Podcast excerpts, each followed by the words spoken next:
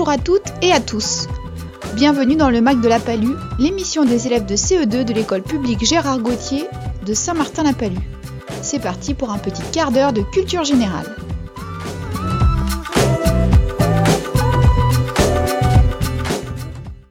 Pour débuter cette émission, jetons un coup d'œil du côté de la presse jeunesse. Marielle parlera de la Première Guerre mondiale. Et pour finir, Léo nous donnera des explications sur la sonde Parker. Mais pour commencer, Enoa nous parle du tennis. Je vais vous parler du tennis.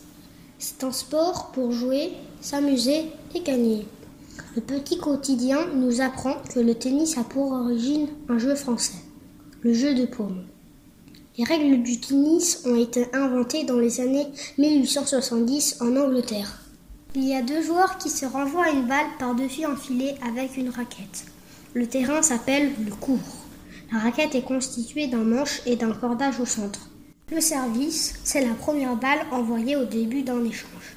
Il existe différentes façons de renvoyer la balle. Le coup droit, le revers, le smash. Il y a 485 000 joueurs de tennis de moins de 18 ans inscrits dans un club en France. Alors pourquoi pas vous? On se retrouve sur le cours. Je vais vous parler des poilus. Mais qui étaient les poilus pendant la Première Guerre mondiale? Nous apprenons dans le petit quotidien que la Première Guerre mondiale a commencé en août 1914 et s'est terminée en novembre 1918.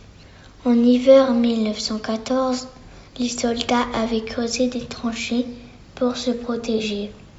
Les deux camps étaient séparés par un no man's land une tranchée, c'est un fossé. Alors pourquoi les soldats français étaient surnommés poilus, me diriez-vous? Je vous explique.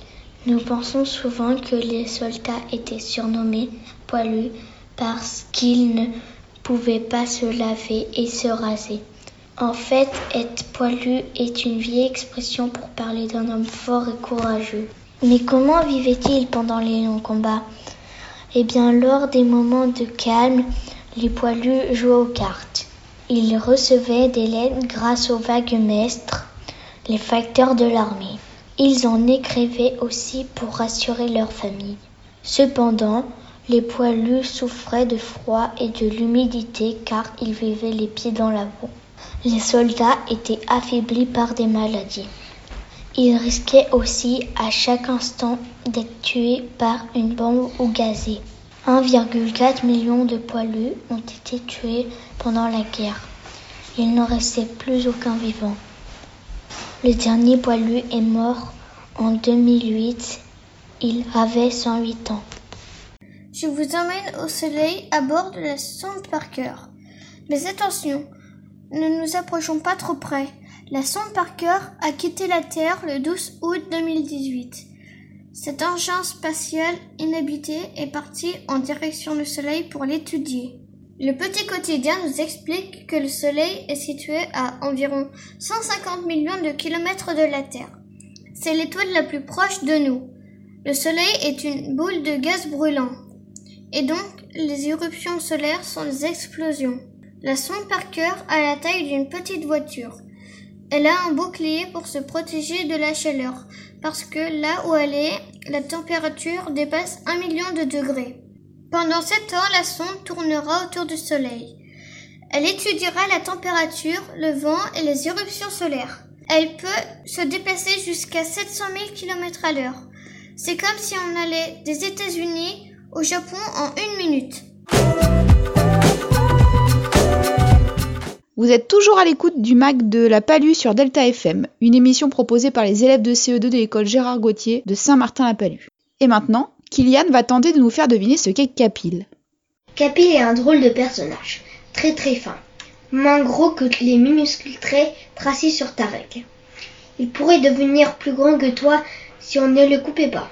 Oui, on fait couper Capil et tous ses amis assez souvent, sinon il cacherait ton dos et finirait par traîner au sol, tu deviendrais un balai vivant.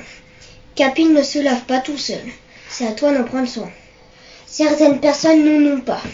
Elles sont marquées du calvitie. Ce mot se lit calvitie. Qui est Capil Est-ce que vous avez trouvé? Exactement. Capile est un cheveu. Merci, Kylian. À chaque émission, les élèves de CE2, parfois avec leurs parents, nous parlent de ces deux périodes particulières du confinement et du déconfinement. Ils nous disent ce qu'ils ont pensé de l'école à la maison, comment ils ont vécu le confinement, et enfin, ils nous expliquent comment ils envisagent les jours d'après. Aujourd'hui, nous écoutons Léonie ainsi que Enzo et sa maman. Je n'aime pas beaucoup l'école à la maison car je ne vois pas mes amis de mon école ni de mon ancienne école et ni ma maîtresse. Par contre, j'aime bien car je me lève un peu plus tard que d'habitude. C'est bien parce que maman m'explique les devoirs. Heureusement qu'il y a Internet pour faire les devoirs. les devoirs à la maison, c'est un petit peu compliqué de temps en temps, surtout pour se concentrer. Je pense que c'est pas du tout pareil à l'école, mais autrement ça se passe bien.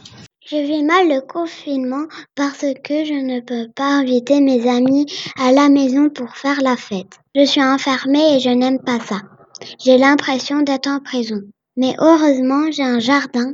Je ne peux pas faire de grandes balades en vélo, mais heureusement que je peux cuisiner avec maman de bons petits plats. Moi, je le vis plutôt bien.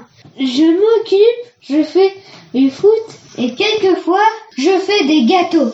Le confinement, on le vit plutôt bien, à quatre en famille. Heureusement qu'on a un jardin pour sortir et pour faire le jardin. On cuisine, on fait des activités avec les enfants et on fait des petites balades. Après le déconfinement, j'irai voir mes arrière-grands-parents pour cuisiner avec mamie, nourrir les, lapins et les poules avec mamie et faire le jardin avec papy et manger les fraises. Je pourrais enfin aller à la piscine en famille ou avec mes amis et surtout organiser une fête avec mes amis. Si c'est possible, partir une semaine en vacances pour me baigner dans le lac et faire des tours de petits trains, manger mes glaces préférées en vacances. Je pourrais aller à l'école et à la pêche et aller voir ma famille. Après le déconfinement, on va profiter de, nos familles, de notre famille, de nos amis. On va aussi en profiter pour se balader tous les quatre euh, dans d'autres endroits où c'était interdit. Et on va faire attention aussi au code barrière, c'est-à-dire toujours se laver les mains et être à un mètre de distance des autres, au cas où. Nous sommes toujours dans le mag de la Palue sur Delta FM en compagnie des CE2 de l'école Gérard Gauthier de Saint-Martin-la-Palue. C'est parti pour une deuxième pause devinette avec Eléane qui va nous parler de l'épida. Nous, les humains, nous avons la même forme de la naissance à la mort, ou presque. L'épida, lui, est incroyable. Il prend quatre apparences complètement différentes dans sa vie. D'abord, c'est un œuf, puis une tige qui ondule dans les plantes pour les dévorer, ensuite un truc bizarre et immobile qui s'accroche quelque part pour enfin donner un magnifique insecte qui pondra des œufs. L'épida adore butiner, comme les abeilles. Chez l'épida. Pensez-vous avoir trouvé? Et oui, l'épida est un papillon. Merci Eliane. Pour terminer cette émission, les élèves vous présentent quelques-unes de leurs lectures. Tout de suite, Kylian nous parle d'un épisode de la très célèbre BD d'Astérix. Dans le village gaulois d'Astérix et Obélix, une cigogne a livré un bébé. Le bébé a faim, du coup Obélix va chercher une vache et la traire pour mettre le lait dans la gourde qui sert à mettre la potion magique. Astérix va voir le chef pour parler du bébé. Quand il revient, le bébé est en train de prendre la vache à une main. En fait, il restait un peu de potion magique dans la gourde. Astérix et Obélix pensent que la couverture qui était avec le bébé provient d'une famille romaine riche. Donc ils voir les Romains. Les Romains sont eux aussi à la recherche du fils. Après plusieurs tentatives, Rufus enleva le bébé et part dans le bateau de pirates. Astérix et Obélix le ramènent au village et Rufus aussi. Astérix allait interroger Rufus au même moment. César arrive, Cléopâtre arrive et lui disent que le bébé était un fils, mais dès que Rufus a appris que c'était un frère, il voulut le faire disparaître. C'est pour ça que Cléopâtre avait envoyé le bébé dans le village gaulois, le seul village qui résiste aux Romains. Rufus est envoyé à Germanie. Cléopâtre s'excuse d'envoyer le fils au village. Merci Kylian. Pour ceux qui voudront savoir plus, Le fils d'Astérix a été créé par Albert Uderzo. Cette bande dessinée est publiée aux éditions Albert René. On continue avec Margot qui nous présente le roman intitulé Journal d'un dégonflé. C'est le journal intime de Greg. Tous les jours, il raconte ce qui lui arrive au collège et à la maison. Il vit avec ses deux frères et ses parents. Il lui arrive des histoires rigolotes. Manu, le petit frère de Greg, fait des bêtises. Il s'est dessiné sur la porte de la chambre de Greg avec un feutre indélébile et ses parents ne le fâchent même pas. Il ne se fait jamais gronder. Merci Margot. Ce roman été écrit par Kiné Seuil et publié au Seuil. Voilà, chères auditrices et auditeurs, le Mac de la Palue est terminé pour cette année. Cette émission vous a été proposée par les élèves de CE2 de l'école Gérard Gauthier de Saint-Martin-la-Palue. Elle a été réalisée par Justine. Ce magazine a entièrement été enregistré à la maison. Nous espérons que vous avez passé de bons moments en notre compagnie. Vous pouvez nous retrouver en podcast sur le site internet de Delta FM. Attendez, attendez. Restons encore un petit peu ensemble. Justine, peux-tu remettre la musique, s'il te plaît? Merci. Excusez-moi de perturber la programmation de Delta FM, mais à période exceptionnelle, intervention exceptionnelle. Rendez-vous compte que ces émissions ont entièrement été enregistrées à la maison.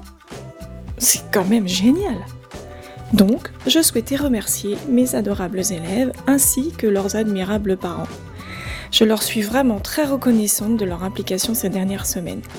Je voulais aussi souligner le travail de Justine, merci beaucoup, ainsi que celui de nos présentateurs, il y a quelques parents. Et donc par ordre alphabétique, Adeline, Amandine, Julien, Laurent et Lucie. Merci beaucoup à tous, je vous souhaite un très bel été.